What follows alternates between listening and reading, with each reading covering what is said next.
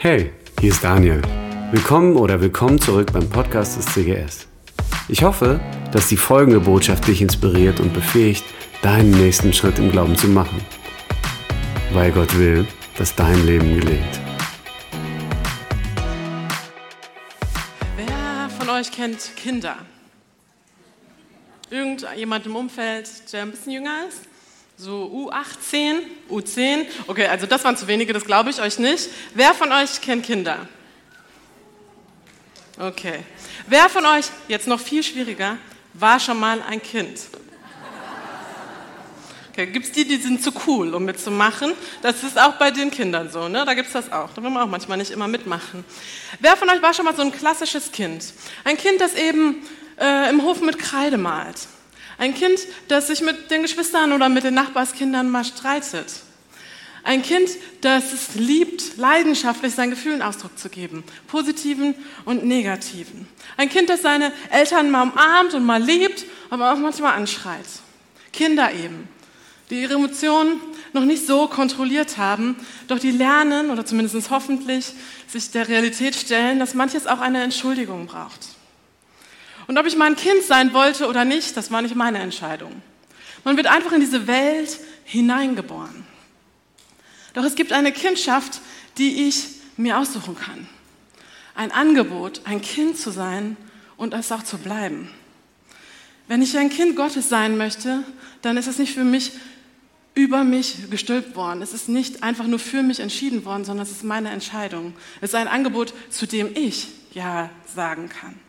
Das ist eine Einladung, das sind offene Arme. Und vielleicht bist du auch bei jemandem äh, aus deinem Umkreis irgendwie auf der Gebetsliste ziemlich weit oben. Aber egal, wie viel für dich gebetet wird, ob du dich für Gott, ein, für ein Leben mit Gott entscheidest oder nicht, ist deine Entscheidung.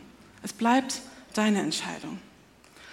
Und wenn wir uns manchmal für Gott entschieden haben oder so wissen, ja, ich bin ein Kind Gottes geworden, dann lieben wir manche Bibelverse ganz besonders. Die lassen unser Herz aufgehen. Wie Epheser 1, Vers 5. Er hat uns von Anfang an dazu bestimmt, seine Kinder zu sein durch Jesus Christus. Amen. Halleluja. Ich bin dein und du kannst sagen, ja super, so gehe ich in diese Welt hinaus. Ich bin ein Kind Gottes. Ich bin, vielleicht war ich auch mal ein anderes Kind, aber jetzt bin ich ein Kind Gottes. Und so werde ich in diese Welt hinausgehen, so werde ich diese Welt erobern und so werde ich auch diese Welt verändern. Doch Kinder gehorchen nicht immer ihren Eltern. Kinder lieben nicht immer ihre Eltern. Sie treiben sie manchmal sogar zur Weißglut. Und Gott kennt es auch. Und wir lesen das immer wieder im Alten Testament. Und wir denken, ach, die Israeliten schon wieder. Oder? Hat es jemand schon mal gedacht, außer mir? Ach, die Israeliten schon wieder? Diese Kinder, diese ungehorsamen Kinder? Aber wie oft lese ich mir die Geschichten durch und denke, ah ja, ich schon wieder. Ich schon wieder und streite es nicht gleich ab oder habe jemand anderen vor Augen, auf den es auf jeden Fall hundertprozentig zutrifft, sondern wo ich bereit bin zu gucken, was Gott mir denn hier vorhalten will, was Gott vielleicht zu mein, in mein Leben, in mein Glaubensleben hineinflüstern möchte. Und deswegen wollen wir uns heute die Frage stellen, heute Morgen, Gottes Kind sein oder nicht sein? Ich weiß nicht, ob du es schon für dich beantworten kannst oder ob du noch ein bisschen unentschlossen bist und noch nicht so wirklich weißt, ob du das willst oder nicht. Vielleicht hast du noch nicht Ja gesagt. Vielleicht ist für dich eine ganz klare Sache, du weißt, du bist Gottes Kind. Oder du weißt, du warst mal Gottes Kind. Doch du lebst nicht mehr so, wie du es dir einmal mal vorgenommen hast. Egal wie du jetzt heute Morgen hier sitzt oder zu Hause sitzt, ich lade dich ein, jetzt dich bereit zu machen und einfach Gott kurz zu sagen, du darfst mir sagen, was du mir sagen möchtest heute Morgen. Und wir lassen einen kurzen Moment Stille und du bist eingeladen, es Gott zu sagen, wie es um dein Herz steht, wie es um dein Gottes Kindsein steht.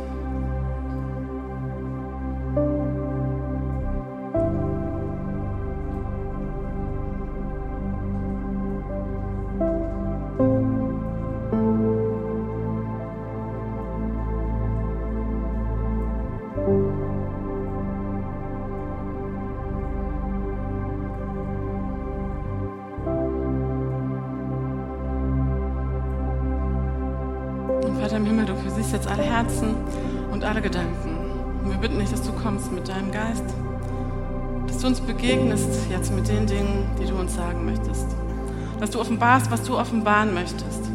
Und dass du Mut schenkst, wo es Zeit ist, Entscheidungen zu treffen. Sprich du jetzt weiter, Herr. Danke für dein Angebot, dass wir deine Kinder sein dürfen. Amen. Die ersten Bücher der Bibel kann man sich ganz gut merken, die heißen alle gleich. Mose. Erster, zweite, dritte, vierte, fünfte Buch Mose. Und die Mose-Bücher enden. Und in dieses Ende möchte ich mal kurz mit euch hineinzoomen.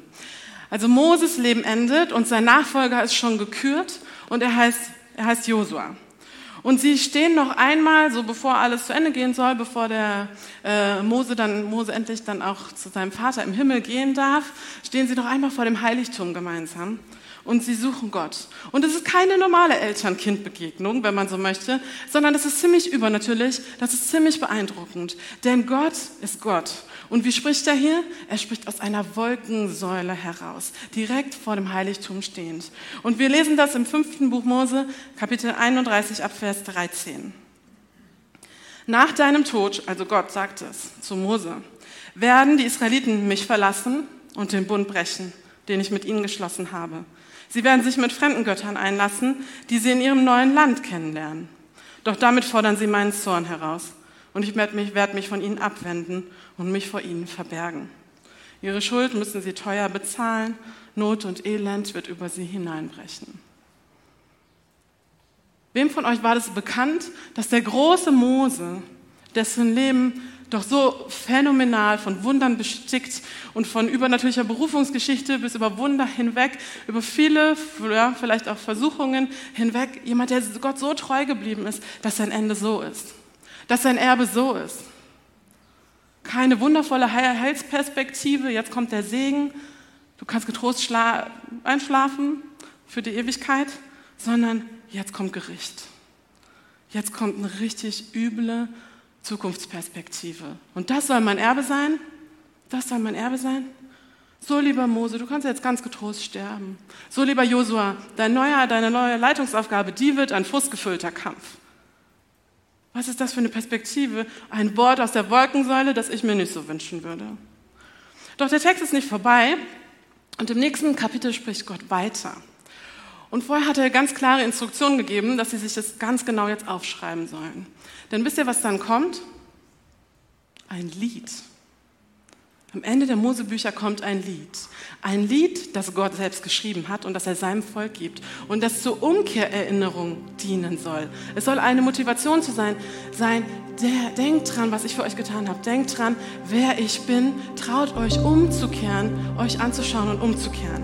Und es ist ein Lied und deswegen hören wir ein paar Töne dazu, aber ich werde nicht singen, keine Bange. 5. Mose 32 beginnt folgendermaßen. Der Himmel höre, was ich sage, die Erde achte auf mein Lied. Wie Regen soll es Leben spenden, erfrischen soll es wieder Tau und Wachstum bringen wie ein Schauer, der auf Gras fällt. Ich rufe laut den Namen des Herrn, gebt unserem großen Gott die Ehre. Vollkommen und gerecht ist alles, was er tut. Er ist ein Fels und auf ihn ist stets Verlass. Er hält, was er verspricht und er ist gerecht und er ist treu. Und was seid ihr? Ein falsches Volk, das keine Treue kennt. Ist es nicht eine Schande, wie ihr Gott beleidigt? Und ihr wollt seine Kinder sein? Nie und nimmer seid ihr das. Soll das der Dank sein für all das Gute, das ich für euch getan habe? Wie dumm und blind seid ihr? Ihr seid, ist er nicht euer Vater? Hat er euch nicht geschaffen? Ja, ist er nicht euer Schöpfer? Euer Leben kommt aus seiner Hand. Denkt zurück an ferne Zeiten, an Jahre, die längst vergangen sind. Fragt eure Eltern, was damals geschah, und die Alten werden es euch sagen. Der höchste Gott gab jedem Volk ein Land und teilte die Erde unter ihnen auf. Er zog die Grenzen dabei so, dass Israel genügend Land bekam. Denn dieses Volk, die Nachkommen von Jakob, sind Eigentum des Herrn. Er selbst hat sie dazu erwählt. Er fand sie in der öden Wüste, wo nachts die wilden Tiere heulen. Er schloss sie fest in seine Arme und bewahrte sie wie seinen Augapfel. Er ging mit ihnen um wie ein Adler, der seinen Jungen fliegen lehrt. Der scheucht sie aus dem Nest, begleitet ihren Flug und wenn sie fallen, ist er da. Er breitet seine Schwingen unter ihnen aus und fängt sie auf. So hat der Herr sein Volk geführt. Der Herr allein, kein anderer ist Gott. Und er machte sie zu Herrschern eines weiten, guten Landes und schenkte ihnen reiche Ernten. wo sie zunächst nur Felsen sahen, entdeckten sie bald Honig. Und wo bisher nur Steine lagen, da wuchsen Olivenbäume. Die Israeliten hatten Sahne, Butter, sie tranken Milch von ihren Herden und aßen gutes Fleisch vom Lamm. Aus Baschan kamen Schafböcke und sie hatten Ziegen, besten Weizen und dazu noch edlen roten Wein. Da wurden diese edlen, diese ehrenwerten Leute rund und dick. Ja, das von Gott geliebte Volk, es fraß sich fett und meinte, ihn nicht mehr zu brauchen. Sie wandten sich von ihrem Schöpfer ab und lachten über ihren Retter, der doch ihr Halt gewesen war. Das Lied geht noch weiter. Doch was ist das für ein Lied? Hast du das schon mal gesungen? Hast du das schon mal gehört? Dieses Lied, was Gott selbst, wo Gott selbst, was Gott selbst geschrieben hat, was er aus der Wolkensäule heraus diktiert ist ein bisschen ungewöhnliches Lied. Und es hat Hochs und Tiefs und Rückblicke und Zukunftsperspektive. Doch in Vers 5 hat mich eine Frage besonders bewegt. Und ihr wollt Gottes Kinder sein? Ist es nicht eine Schande, wie ihr Gott beleidigt? Ein falsches Volk, das keine Treue kennt. Und was seid ihr? Und ich kann nicht mehr nur denken, ach, die Israeliten schon wieder. Das trifft mich, das betrifft mich, das galt damals und das gilt jetzt noch. Das gilt hier noch, für mich, für meinen Glauben. Ich weiß, das kenne ich auch. Das kenne ich leider auch. Dass mein Mund Dinge redet, die Gott nicht ehren, meine Füße dahin laufen, wo Gott mich gar nicht haben will, dass meine Hände Dinge tun, die Gott nicht ehren. Und Paulus kennt es auch, ihr Lieben, wir lesen das auch im Neuen Testament, Römer 7, Vers 15, denn ich tue nicht das Gute, was ich will, sondern das Schlechte, was ich nicht will. Und jetzt kannst du ja sagen, ist ja alles hoffnungslos, wo ist denn das grüne Tal, was mir am Anfang des Gottesdienstes versprochen worden ist. Und du hast zwei Optionen. Du kannst sagen, ich gebe auf. Gott hat mich bestimmt auch schon aufgegeben. Mein Herz, mein Leben, da ist nichts mehr zu machen. Und selbst wenn ich es heute hinkriege, morgen bin ich wieder habe ich wieder versagt. Morgen werde ich es wieder nicht hinkriegen, ich kann aufgeben. Ich brauche es gar nicht erst versuchen. Ich weiß, ich bin ungehorsam, ich weiß, ich bin super verführbar. Das wird nichts mit mir und dem Kind Gottes sein. Oder du hast eine zweite Option. Und die hat mit zwei Faust zu tun. Du kannst sagen, ich möchte versuchen und ich möchte vertrauen. Ich möchte versuchen und ich möchte vertrauen. Ich weiß um meine Schwächen. Ich weiß, ich bin verführbar. Ich weiß nicht, ob ich morgen alles so machen werde, dass Gott sich über jedes Detail meines Lebens freut.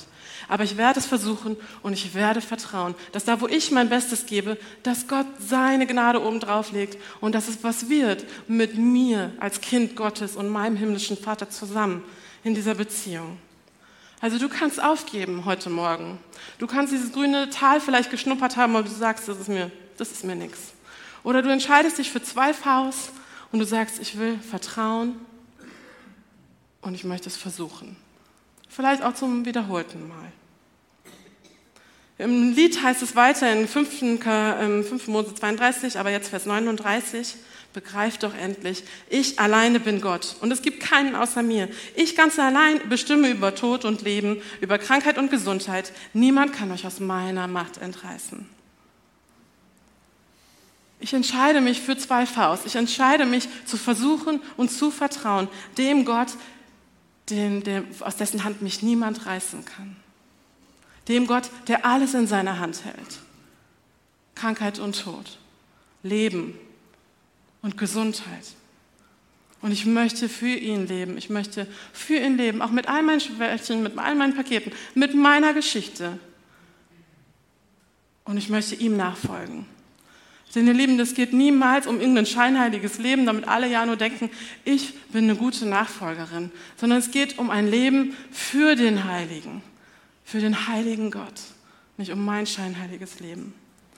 Was kann ich also tun, wenn ich merke, ha, meine Hände, die tun nicht, was Gott will. Meine Füße gehen nicht dorthin, wo Gott mich hinsendet und mein Mund redet nicht immer die Dinge, die Gott ehren oder die meinen Mitmenschen lieben.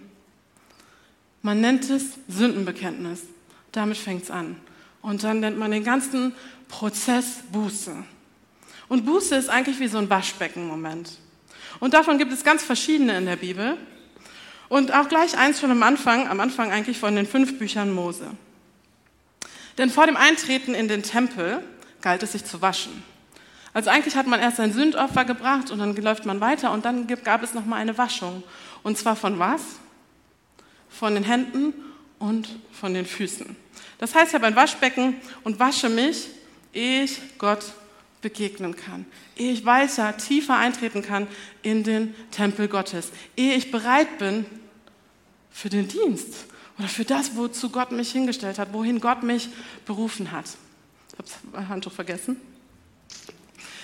Über diese Wanne im, Neuen Test im Alten Testament, diese Wanne im Tempel, im Heiligtum Gottes, wird uns nicht so viel berichtet.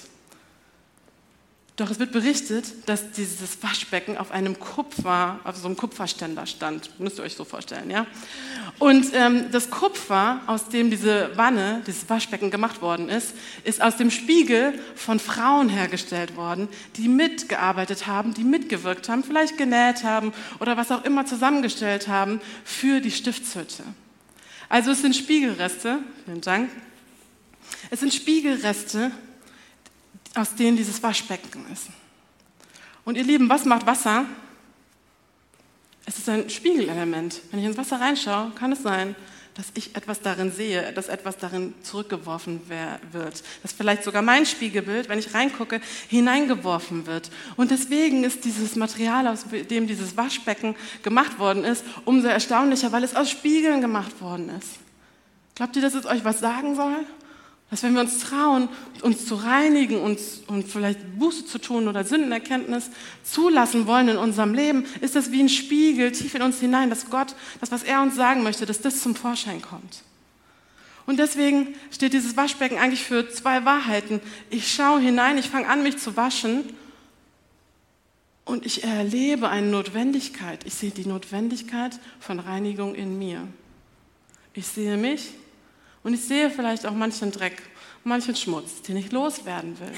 Doch dieses Waschbecken spiegelt es mich mir nicht nur, sondern es bietet mir, das ist die zweite Wahrheit, an, mich gleich zu reinigen. Damit musst du nicht bleiben. Gott sagt nicht, jetzt darfst du nicht rein. Ich habe was entdeckt. Da hat sich was gespiegelt. Gott sagt jetzt, darfst du dich reinmachen und dann darfst du zu mir kommen. Wenn wir uns trauen, genau hinzuschauen, Dinge anzuschauen, die sich spiegeln, dann dürfen wir sie genauso gleich auch loswerden. Und das war damals schon im Tempel so. Und jetzt können wir natürlich denken, ach, Hände und Füße, ich brauche eine komplette Dusche, was auch immer, das ist mir viel zu wenig. Warum ist das so? Warum muss man nur Hände und Füße waschen? Und Jesus, ihr Lieben, der hat Ähnliches erlebt in der Nacht auch, also eigentlich kurz vor seinem Tod, da hat er seinen Jüngern die Füße gewaschen.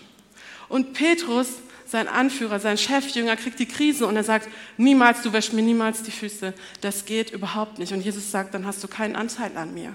Und dann sagt Petrus natürlich, ja, dann komplett. Dann, dann reinige mich komplett. Von oben bis unten, ganz und gar. Doch Jesus sagt, wer gewaschen ist, der bedarf nichts als noch die Füße zu waschen. Denn er ist ganz rein. Was meint Jesus damit? Er spielt auf eine Sitte damals an, dass wenn man irgendwo eingeladen war, also ich bin irgendwo eingeladen, ähm, dann mache ich mich hübsch, dann mache ich mich ein bisschen sauber, dann gehe ich vorher nochmal duschen oder ins Bad. So würden wir das auf jeden Fall machen. Damals hatte man kein Bad und keine Dusche unbedingt in seinem Haus. Das heißt, man ging in ein öffentliches Bad, wusch sich und machte sich rein. Doch auf dem Weg zu dem Ziel, also zu der Einladung, da wo man eingeladen ist, zum Gastgeber, da wurde man wieder dreckig. Und zwar an den Füßen. Ich war nicht mehr ganz rein, bis ich bei meinem Gastgeber ankomme. Und deswegen wurden die Füße meistens vom Diener des Hauses gewaschen beim Eintreten. Und diese Wahrheit, wer gewaschen ist, der bedarf nichts, als sich noch die Füße zu waschen. Das sehen wir genauso im Alten Testament beim, bei diesen Reinigungsvorschriften, bevor wir eintreten dürfen in den Tempel. Das ist nämlich auch so, dass das Opfer schon stattgefunden hat für meine Sünden. Doch ich laufe weiter und ich gehe tiefer in den Tempel hinein und irgendwie hat sich schon wieder Dreck angesammelt. Und da war es so, dass man nicht nur die Füße wusch, sondern auch die Hände mit hinein. Ich möchte diesen Dreck, der sich in den paar Metern vielleicht schon wieder versucht, bei mir anzusetzen, gleich loswerden, bevor ich Gott, Jahwe, begegnen möchte. Ich mache mich symbolisch rein. Ich komme hinein in diesen Tempel und ich will Hände haben, die bereit sind, das zu tun, was Gott mir jetzt aufträgt. ich will reine Füße haben, um dahin zu gehen, wo Gott mich vielleicht jetzt gleich hinschickt. Und ich will mit meinem Mund, also manche Überlieferungen sagen auch, es wurde auch der Mund damals gewaschen. Ich will mit meinem Mund Dinge reden, die nur Gott ehren und die niemanden schlecht machen. Jetzt bin ich bereit einzutreten. Und wenn wir dann vorspulen in die Mitte der Bibel, dann ist es genau das, was Jesus sagt. Wir brauchen diese Reinigung. Wir müssen uns dem aussetzen, immer wieder. Und Gott hat uns Jesus, seinen Sohn, geschickt. Und er ist einmal mehr dieser liebende Vater, der seinen Kindern alle Möglichkeiten gibt, um Dinge zu erkennen, aber auch um sie wieder loszuwerden. Und deswegen gibt es Reinigungs, gab es diese Reinigungsrituale, bevor man in den Tempel hineintritt. Und deswegen es wurde Jesus auf diese Erde geschickt damit, und hat er, deswegen hat er gelebt, deswegen ist er gestorben und deswegen ist er auch auferstanden, damit wir ein für alle Mal rein sein dürfen. Damit wir nicht mehr so vielen Ritualen unter, äh, unter, unterstellt sein müssen, sondern ihr seid schon rein um des Wortes willen, das ich zu euch gesprochen habe, sagt Jesus in Johannes 15. Ihr seid schon rein um des Wortes willen, was ich zu euch gesprochen habe. Und ihr Lieben, deswegen gibt es einen weiteren Spiegel, was nochmal so viel präsenter wird, seitdem Jesus einfach auf dieser Welt ist mit dem Neuen Testament, dass Gott uns diese Bibel als ein Buch gegeben hat, in das wir hineinschauen dürfen, wie in einen Spiegel. In das wir hineinschauen dürfen, um zu gucken, was Gott uns sagt, was er uns offenbart für unser Leben, wo Dinge angegangen werden müssen, wo vielleicht manches scheinheilige sich doch breit gemacht hat. Und es schenkt uns die Bibel, um da reinzugucken. Und es das heißt, die Reinigungskraft des Wortes, die ist jedoch nicht in Buchstaben begründet, sondern in Blut. 1. Johannes 1, Vers 7. Das Blut Jesu Christi, seines Sohnes, macht uns rein von aller Sünde. Ich habe es nicht selber gemacht. Jesus hat es für mich gemacht, dass ich ein für alle Mal rein stehen kann vor meinem himmlischen Vater. Wir reinigen uns also jetzt durch das Wort Gottes und wir könnten sagen, ja, das ist dieses auch so ein Waschbecken, wo ich mich aussetze und wo Gott mir Wahrheiten hineinspiegeln darf in mein Leben. Wo ich Alltagsschmutz loswerden darf, um wirklich als freigesetztes, gereinigtes Kind Gottes zu leben. Und dann gibt es noch ein letztes Waschbecken in der Bibel und wir finden es auch ganz versteckt im letzten Buch der Bibel. Und es steht in, in, äh, in Offenbarung Kapitel 15. Und ich sah wie ein gläsernes Meer mit Feuer, Feuer steht immer für Gericht, gemischt. Und ich sah die Überwinder des Tieres und, des, und über sein Bild und über die Zahl seines Namens an diesem gläsernen Meer stehen. Und sie hatten die Hafen Gottes. Die Überwinder des Tieres stehen ausgerechnet an einem komplett gläsernen Meer, an einem Waschbecken. Es ist komplett gläsern, es ist durchsichtig. Es ist vollkommen heilig. Und da ist nichts mehr, was versteckt werden muss. Da ist nichts mehr. Denn die Menschen, die Überwinder und Überwinderinnen, stehen an diesem gläsernen Meer und sie haben die Trübsalzeit. Sie haben alles überwunden. Alle Versuchungen haben, allen Versuchungen haben sie widerstanden. Und sie haben dem Götzendienst auch des Antichristen widerstanden und allen anderen teuflischen Versuchungen, als auch den eigenen Egoismus abgelegt. Und sie stehen an diesem gläsernen Meer und sind einfach nur bereit und nehmen ihre Hafen und fangen an wieder zu singen. Wir hatten das Lied von Mose. Und jetzt kommt das Lied. Und das Lied heißt das Lied des Lammes, aber auch das Lied des Moses. Und sie sangen das Lied des Mose, des Knechtes Gottes und das Lied des Lammes. Groß und wunderbar sind deine Werke. Herr, allmächtiger Gott, gerecht und wahrhaftig sind deine Wege, du König der Völker. Wer sollte dich, Herr, nicht fürchten und deinen Namen nicht preisen? Denn du allein bist heilig. Ja, alle Völker werden kommen und anbeten vor dir, denn deine Urteile sind offenbar geworden. Die Überwinder und Überwinderinnen waschen sich nicht mehr in irgendeinem Waschbecken. Sie sind rein, sie haben es nicht mehr nötig, sie müssen noch nicht mal mehr ihre Füße waschen. Sie leben nicht mehr in einer beschmutzten Welt. In ihrem Umfeld ist nichts mehr, was sich auch nur ein bisschen anhaften kann an sie, sondern sie leben in diesem Zustand absoluter Heiligkeit. Und hier sind sie und hier stehen sie Und hier singen sie das Lied des Mose und das Lied des Lammes. Und ich weiß nicht, ob du weißt, wie sehr Gott dich liebt. Wie sehr Gott dich liebt. Und wie sehr er sich wünscht, dass du sein Kind bist. Und vielleicht denkst du, ich werde nie so leben, als werde ich Gottes Kind sein. Das schaffe ich einfach nicht. Lass dich davon nicht abhalten, sein Kind zu werden. Wenn du Gottes Kind wirst, wirst du auch merken, wie manche Dinge, die dir vielleicht leichter fallen werden, als sie bisher dir gefallen sind. Gott lässt seine Kinder nicht alleine. Und es ist keine unglaubliche Last für dich, du dich entscheidest, sondern für eine neue Freiheit, für eine neue Dimension auch an Reinheit und an Kraft, die du bisher noch nicht kanntest. Und vielleicht hast du bisher noch ja, so deine konkrete Entscheidung immer so ein bisschen für Gott, so für dieses Kind Gottes sein aufgeschoben. Doch es ist Zeit, es ist Zeit, dass selbst wenn du sagst, ich achte mich nicht würdig, dass du dich aufmachst, dass du vielleicht den Mut heute Morgen zusammennimmst und sagst, ich entscheide mich jetzt, Gott, ich entscheide mich für diese Einladung, für diese offenen Arme. Ich möchte dein Kind sein. Ich weiß, ich werde nicht immer alle Regeln halten. Ich will mein Bestes geben. Ich will versuchen und ich will vertrauen. Und es ist dabei nicht schlimm, wenn du noch nicht perfekt bist. Denn das sind wir alle nicht. Doch wir trauen uns, immer wieder in diesen Spiegel des Waschbeckens hineinzuschauen und die Dinge anzugehen, nachdem wir die Notwendigkeit der Reinigung erkannt haben, sie auch das Mittel, was Gott uns gegeben hat, zu verwenden, um wieder rein zu sein. Um die Dinge, die uns gespiegelt worden sind, loszuwerden, abzuwaschen. Es geht darum, sein zu sein sein Kind, sein geliebter Sohn, seine geliebte Tochter. Und 1. Johannes 3, Vers 19 heißt es, daran erkennen wir, dass wir aus der Wahrheit sind und können vor ihm im Herzen bezeugen, dass selbst wenn unser Herz uns verdammt, selbst wenn wir uns es selbst nicht zutrauen, Gott größer ist als unser Herz und er alle Dinge erkennt. Gott ist größer als dein Herz. Und Gott sieht dich anders an, als du dich ansiehst. Er sieht auch viel andere Dinge als im Spiegelbild als das, was du siehst. Auch so viel mehr Positives. So viel mehr Positives. Doch er hat schon vor deiner Geburt Würde in dich hineingelegt, sein Kind zu sein. Sein Kind zu werden. Deswegen lade ich dich ein, schieb es nicht länger auf. Ob du ein Kind Gottes sein willst, ist deine Entscheidung. Ist deine Entscheidung, ob du es machen möchtest oder nicht. Also, doch Gott ist vielleicht, Gott ist nicht für dich ausgesucht aber Gott hat dich ausgesucht.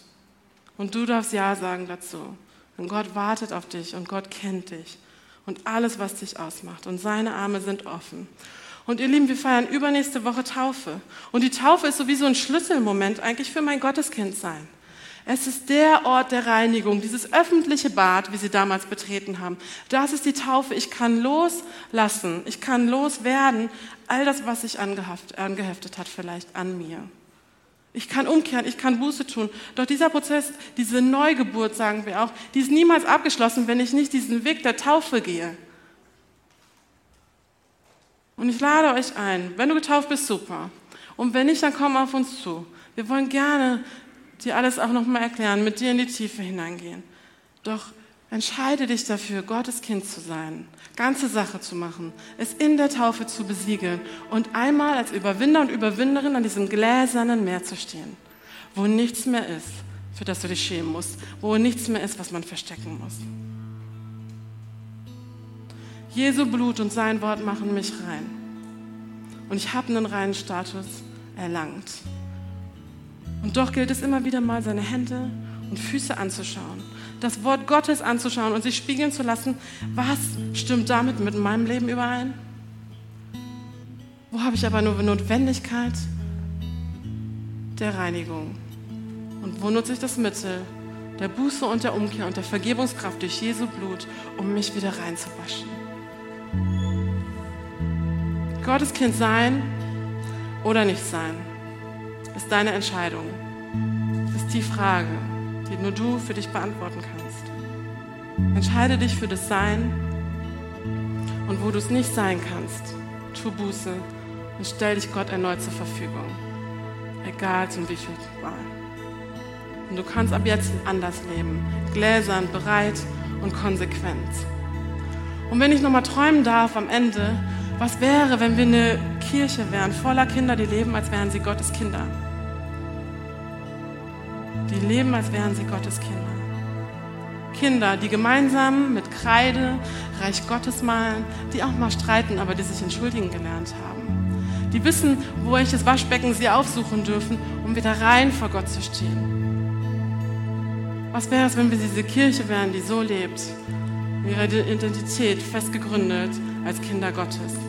Am Sonntag, am Montag und Dienstag und Mittwoch und Donnerstag und Freitag und Samstag ebenso.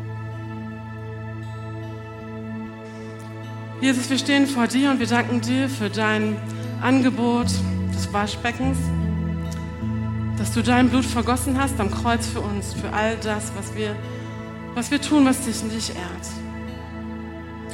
Und Jesus, du weißt um alles, auch um alles, was dir am Anfang genannt worden ist, in jedem einzelnen Herzen. Und du kennst auch alles jetzt, alles, alle Herzen, die sich selbst verdammen. Doch wir wollen nichts anderes als jetzt vor dir stehen und dich bitten, dass du uns hilfst, für dich zu leben, als deine Kinder, die dir alle Ehre machen mit Händen, Füßen und Mündern. Dass wir da laufen, wo du uns hinberufst, dass wir das tun, unsere Hände füllen mit Dingen, die dir Ehre machen, die diese Welt zum Positiven ändern, die unsere Familien zum Positiven ändern. Und dass du unsere Münder salbst, auf das Worte der Auferbauung und der Motivation und des Glaubens aus, unseren, aus uns fließen dürfen. Jesus, wir preisen dich und ich bitte dich jetzt für Mut in jedem einzelnen Herzen, dass das, was aufgekommen ist, dass das, was du jetzt auch gespiegelt hast, dass das angegangen werden kann und dass Entscheidungen jetzt getroffen werden, sodass wir als Gemeinde einmal versammelt an diesem gläsernen Meer, an diesem letzten Waschbecken stehen dürfen, wo wir nichts mehr verstecken müssen, wo wir wissen, du bist da, deine Kinder sind da.